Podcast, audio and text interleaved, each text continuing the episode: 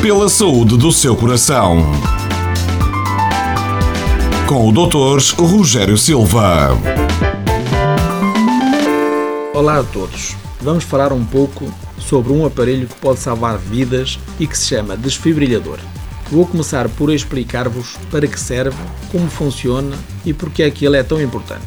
Os desfibrilhadores podem ser internos, ou seja, implantados no próprio doente, ou externos que podemos utilizar de forma manual ou automática.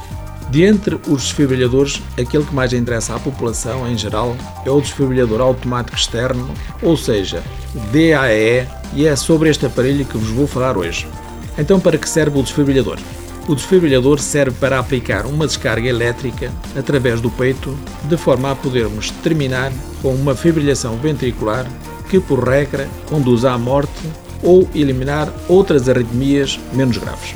De uma forma simples, digo-vos que a fibrilação ventricular é um tipo de arritmia cardíaca em que falha a regularidade do ritmo do coração, ou seja, não existe sincronização na contração das fibras musculares dos ventrículos, criando-se o caos no bater do coração, deixando este de bombear sangue.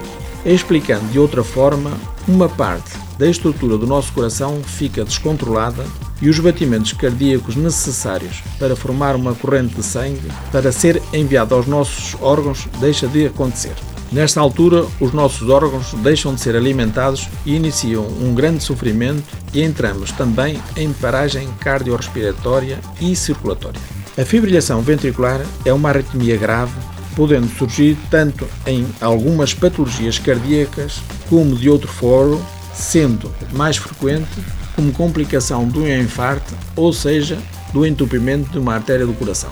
A fibrilação ventricular é uma das principais causas de paragem cardiorrespiratória, o que constitui uma verdadeira emergência médica e que pode levar à morte se não houver uma intervenção muito rápida.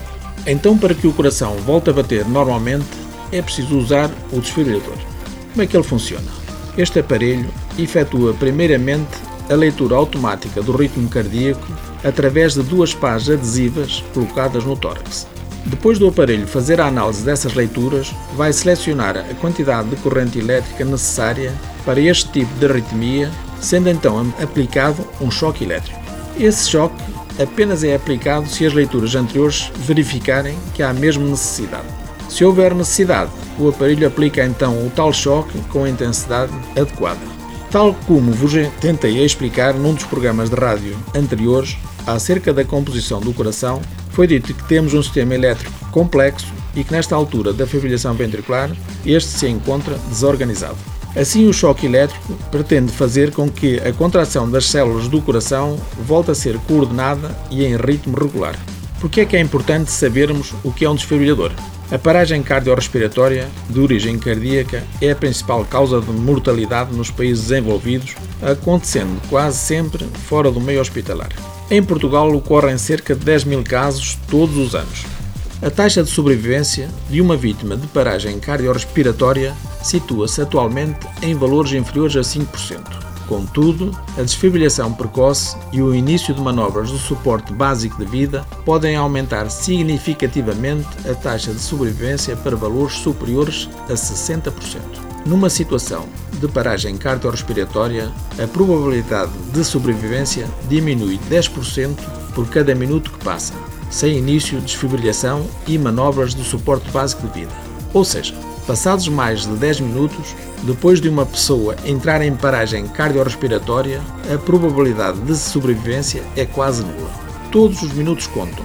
Por isso, numa situação destas, temos que agir muito rapidamente. A sobrevivência de uma vítima de paragem cardiorrespiratória poderá depender exclusivamente da existência de um desfibrilhador nas imediações e da presença de pessoas com conhecimento do suporte básico de vida e desfibrilação, uma vez que é pouco provável que o socorro diferenciado do INEM ou dos bombeiros consiga chegar ao local em tempo útil.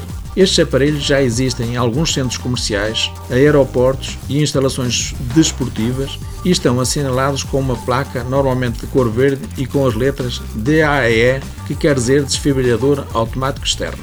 Dentro de pouco tempo, vai ser obrigatório que estes aparelhos existam em todos os recintos públicos, porque é importante que tenha conhecimento que ele exista e que pode ajudar a salvar vidas, podendo ser utilizado por pessoal não qualificado, mas com alguma formação.